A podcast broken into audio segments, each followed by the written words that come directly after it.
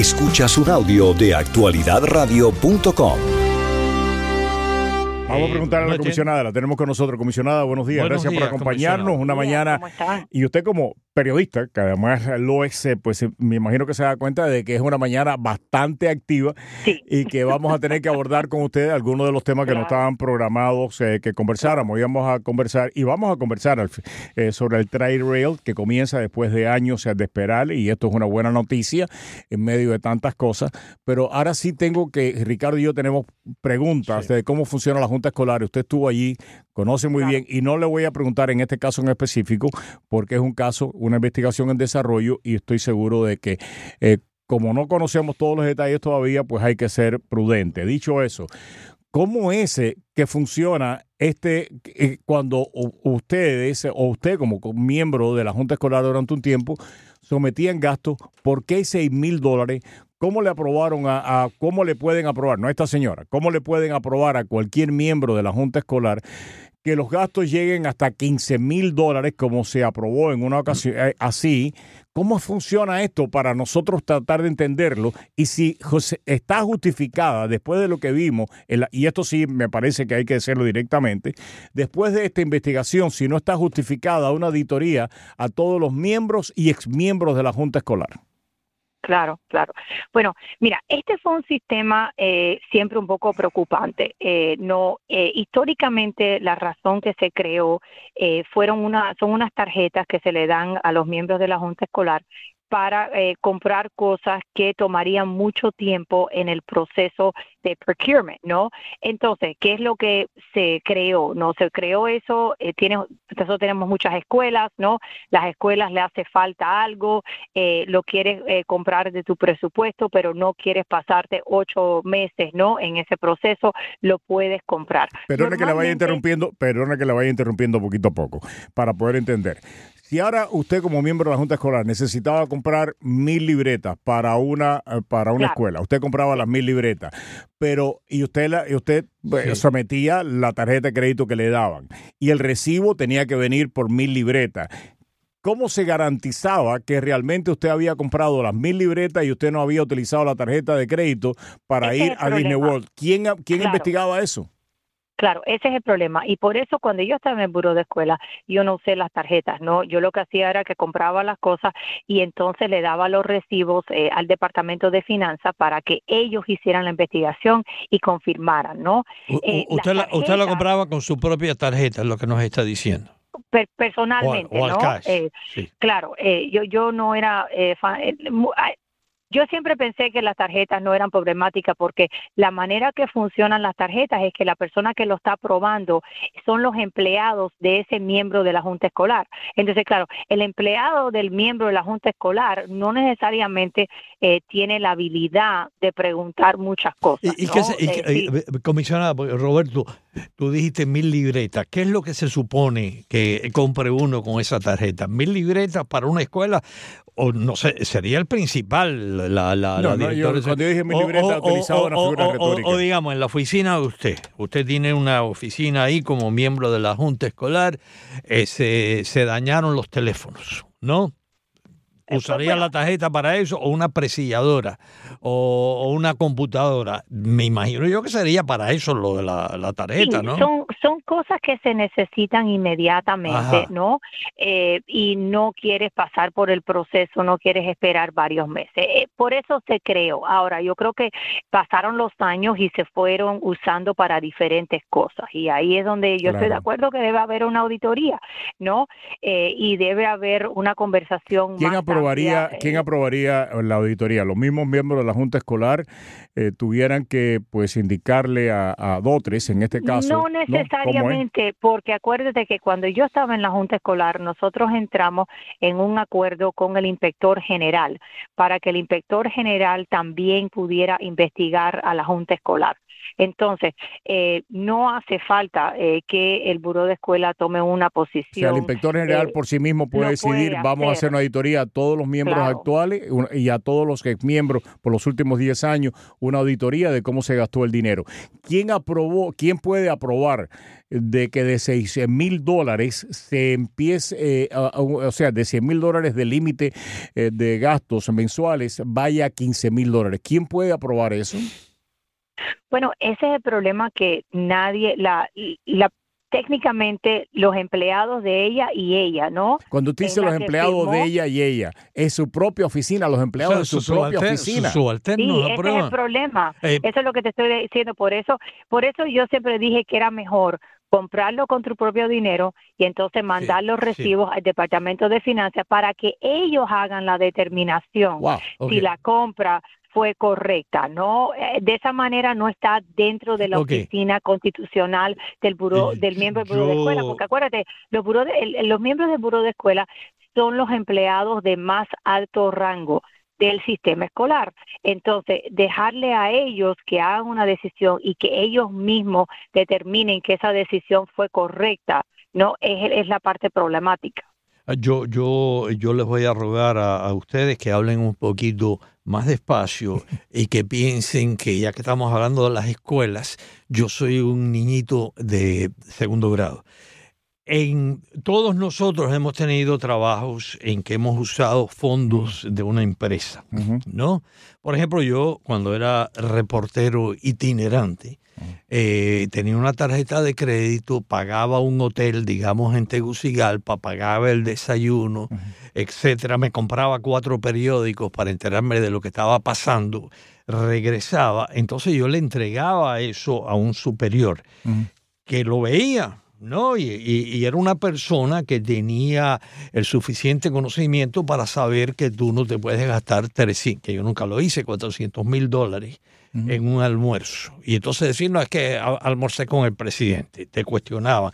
Así funciona eh, gran parte del sector privado. De la forma que yo he entendido o he mal entendido quizás que funcionaba o, y tal vez sigue funcionando la Junta Escolar, es que esta señora era la jefa, ella era el miembro de la Junta eh, escolar. Entonces un subalterno, empleado de, ella, de, la propia oficina. En vez de, que ella supervisara lo que... Pero eso es una locura, ¿de dónde salió eso? Eso es demencial.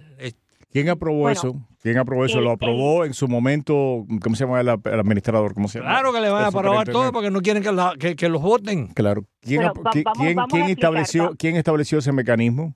Claro, acuérdate, los miembros de la Junta Escolar eh, son eh, miembros constitucionales, ¿no?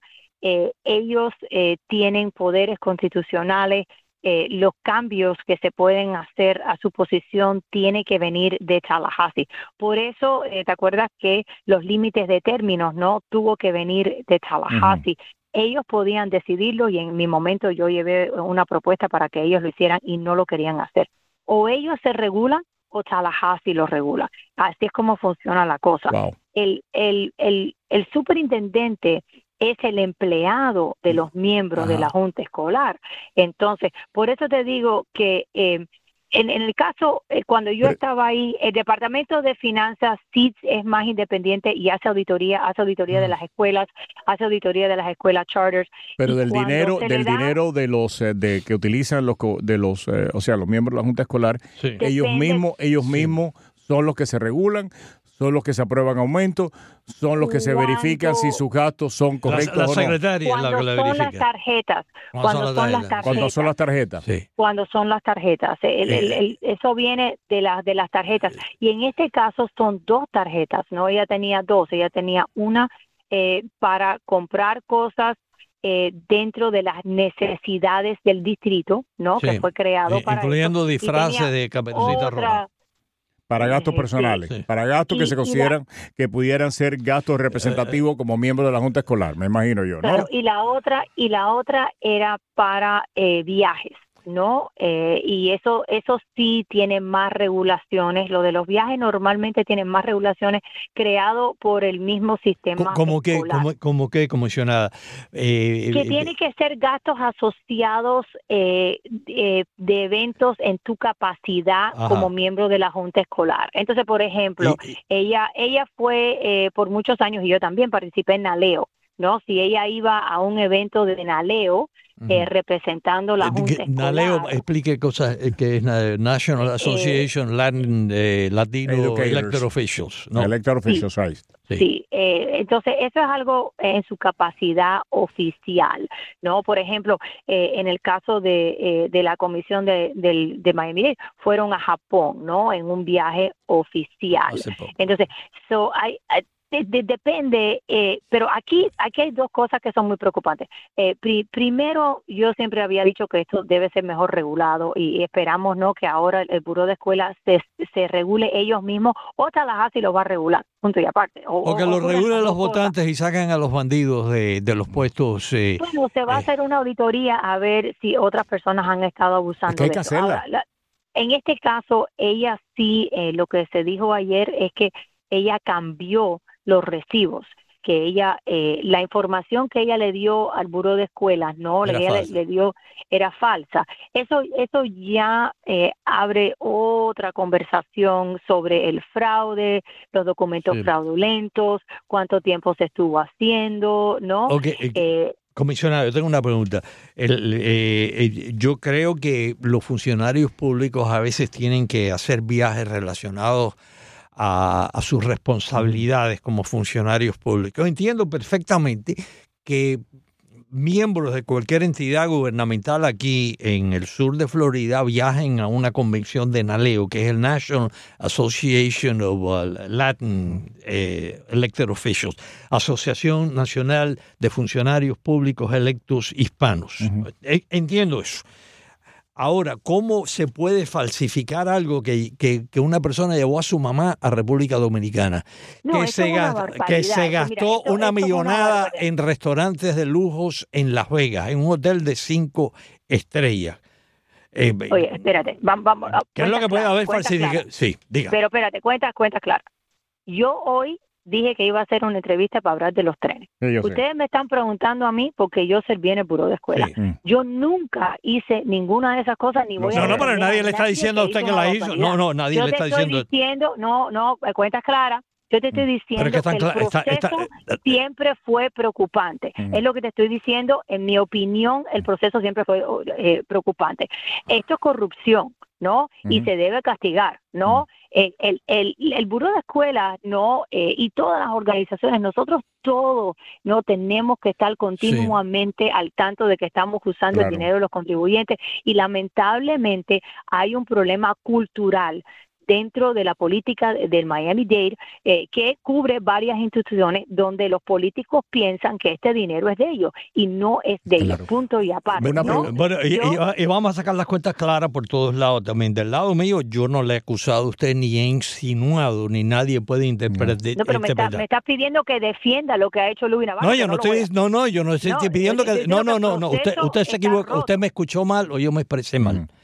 Yo pregunté cómo es que pudiera pasar eso. Yo no, en, en ninguna manera se puede interpretar porque te- eso. Te, he explicado que son los empleados de ella que son los que están aprobando los documentos que ella le está, Ujú. le está dando. Punto y aparte, ese es el problema. No hay checks and balances, no hay un sistema eh, establecido para regular lo que hacen los miembros del buró de escuela con esas tarjetas. Claro. Y por eso te dije que o ellos lo, lo hacen en su próxima reunión o Tallahassee lo va, Lo va a hacer. hacer. O el inspector general ahora va a hacer una auditoría que lo debe hacer y va a hacer recomendaciones sobre cómo Claro. se debe cambiar ese An- sistema. ante- Y mira, esto, esto ¿te acuerdas? Eh, Carmen Luneta y el puerto, ¿no? Nosotros podemos hablar aquí de, de La muchas de única, que tiene, la única que recuerda todas esas cosas que usted que tiene una memoria de elefante. Que, eh, comisionada, antes de pasar al tema de Traerrel y otros temas del condado, ¿el mecanismo para gastos en el condado y uso de las tarjetas de crédito es igual el que, que el de la, o sea, el de la Junta Escolar o ustedes No. como comisionados tienen mecanismos de control más severos que lo que tiene la Junta Escolar? Sí, sí, nosotros tenemos mecanismos de control mucho más severos, ¿no? Eh, nosotros tenemos eh, un grupo de personas que revisan eh, todos esos gastos eh, y nosotros tenemos que dar las pruebas de todo y si no damos las pruebas correctas, no, no recibes el reembolso. O sea, que lo que Eh, está haciendo la Junta Escolar es diferente. lo que está haciendo la Junta Escolar no es la manera que usualmente los gobiernos funcionan, ¿no? Bueno, eh, la Junta Escolar lo hace de la manera que lo, que lo hacen los oficiales constitucionales, no porque bajo la Constitución tienen más poder. Ahora, que lo puedan hacer porque son oficiales constitucionales y no son creados por una carta constitutiva, no quiere decir que está bien hecho. Lo han hecho así por muchos años eh, porque tenían la protección de la Constitución, eh, pero obviamente lo tienen que cambiar. Y, esa protección constitucional la pueden tener ahora eh, los funcionarios que salgan electos en las posiciones que van a elección en el 24, sheriff, etcétera, etcétera. Sí. Wow. O sea que si no se regula, si, la, si Tallahassee no lo regula, ellos se regulan ellos mismos y pueden poner las regulaciones que le dé la gana. Sí, y por eso, por, por eso te, te, hablo de los de, de, de, esas posiciones, porque esas posiciones, por ejemplo, eh, no le puedes hacer un recall, no tienen eh, limitaciones de términos, eh, no, la única persona que le puede pedir cuentas a ellos y tiene que ser un acto de corrupción o un acto fuera de lo que es el scope de lo que ellos hacen es el gobernador, el gabinete del gobernador. Wow. Pasemos al tema de Rail para terminar pues esta participación con una buena noticia, un día que hemos estado lamentablemente eh, cubriendo noticias eh, desagradables, lo decíamos ayer y lo repetimos en el día de hoy, para nosotros no nos da ningún placer tener que cubrir eh, este tipo de cosas, pero nos molesta muchísimo más en la impunidad. Es una vergüenza. Así que pasemos al tema de Trail Rail. Es una vergüenza y impacta, impacta lamentablemente a, todos los gobiernos. No, no, y, lamentablemente impacta la, la imagen que se tiene negativa injusta de lo que somos los latinos, impacta a los eh, funcionarios públicos que uno tiene que asumir que, que, son personas en mayoría decentes, porque bien mal estaríamos si todos se comportan como lo que se le atribuye a esta señora que acaba de ser arrestada. Eh, comisionada, por fin tenemos Tri-Rail después de años. Eh, usted logró, y esto tengo que, hablando pues de cosas positivas, cuando usted entró en la comisión, esto estaba total y completamente frisado. Teníamos un director ejecutivo eh, pues que estaba encargado de hacer funcionar este tren que estaba de vacaciones cobrando, de, exagero, pero lo que quiero decir es que no estaba haciendo su labor. No, no era, no eh, y usted puso tal presión que el señor se tuvo que ir y después que el señor se va, se va, hay un nuevo director ejecutivo, se empieza a mover la cosa, que estuvo, para que ustedes entiendan, estuvo frisada años, no estoy hablando meses, ¿eh? estuvo frisada años, creo que seis años, frisado seis años, eh, y gracias a que usted participa del comité que tiene que ver con esto, se mete lleno en esto, logra que el director ejecutivo que no estaba haciendo nada se vaya, ponen un nuevo director ejecutivo que ha movido la cuestión, tenemos ya Trairel. Háblenos un poquitico de esto. Bueno, eh, cuando mencionaste, cuando yo llegué a esta junta, no eh, tenían el dinero para arreglar los trenes, lo habían tenido por tres años y no lo habían hecho, eh, no eh, habían mandado la información correcta, no, nos mintieron por ocho meses sobre lo que estaba ocurriendo en Miami Central. cuando terminé recibiendo la información correcta, el tren no cabía, eh, en la estación, no teníamos los trenes que podían entrar en la estación eh, porque el requisito federal eh, del aire era diferente, no estaba en compliance con ADA, no, las personas con discapacidades no podían usar el tren, que había muchos problemas, no teníamos la tecnología que requería el gobierno federal y ahí empezamos a ver todos estos problemas y arreglarlos. hoy estamos celebrando que finalmente podemos entrar en Miami Central. Esto quiere decir eh, que para las personas que vivan en el condado Miami-Dade, en Broward o en West Palm, pueden ir desde el downtown de Miami hasta West Palm eh, por menos de 10 dólares, ¿no? Eh, que es algo espectacular. muchas personas hablan de Brightline, nosotros tenemos una relación muy buena con Brightline, pero muchas personas simplemente no pueden montar el Brightline, ¿no? Porque cuesta tanto. Esta es una alternativa, los fines de semana cuesta 5 dólares, ¿no? para usar el tren y sabemos que hay una gran gran necesidad los trenes lo hemos cambiado, recibimos dinero federal en diciembre. ayer y antes de ayer estuve en Washington hablando específicamente sobre la programación de estos trenes y el dinero federal que podemos usar para arreglar los trenes que nos hace falta arreglar para poder llevar todos los trenes a Miami Central. En este momento yo estoy en Hialeah, vamos a montarnos en el tren ahora y vamos a ir de Hialeah a Miami Central.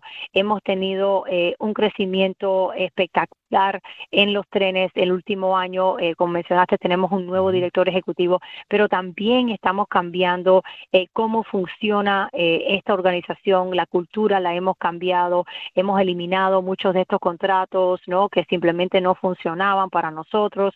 Ahora estamos negociando con EFTA para tener comida y diferentes cosas en las estaciones para que las personas no van a tener la experiencia que tienen en Brightline, pero sí van a tener una experiencia positiva y queremos que esto sea parte del sistema de tránsito del condado Miami-Dade y que las personas eh, sepan que es una alternativa que estar en la I-95, ¿no? Por dos horas y medio, eh, desperdiciando tu tiempo, ¿no? Eh, y la gasolina y ahora... Va a haber una campaña, va a haber una campaña agresiva para darle a conocer a los residentes que hay esta alternativa y que es una buena alternativa y además muy barata, ¿eh? Sí, recibimos eh, un dinero de FDOT, como tú sabes, el nuevo secretario de FDOT Purdue viene de Orlando, él era eh, el director ejecutivo de Sunrail, entonces eh, recibimos un dinero de FDOT para los próximos tres meses educar a las personas sobre la opción de Miami Central. Y claro, Tri-Rail va a, a, los tres aeropuertos, ¿no? Y esas son las estaciones más populares que tenemos nosotros, pero también hicimos un estudio de las personas que usan el tren y las personas que usarían el tren. Y esto de ir a Downtown Miami, no, para nosotros es tan importante eh, porque eh, hay muchas personas eh, que después de la pandemia se mudaron a Broward o se mudaron a West Palm y trabajan en la ciudad de Miami. y hay personas que están en la ciudad de Miami, no, y trabajan en Hialeah o trabajan en otras partes y esta es la manera más eficiente para que ellos puedan llegar al trabajo.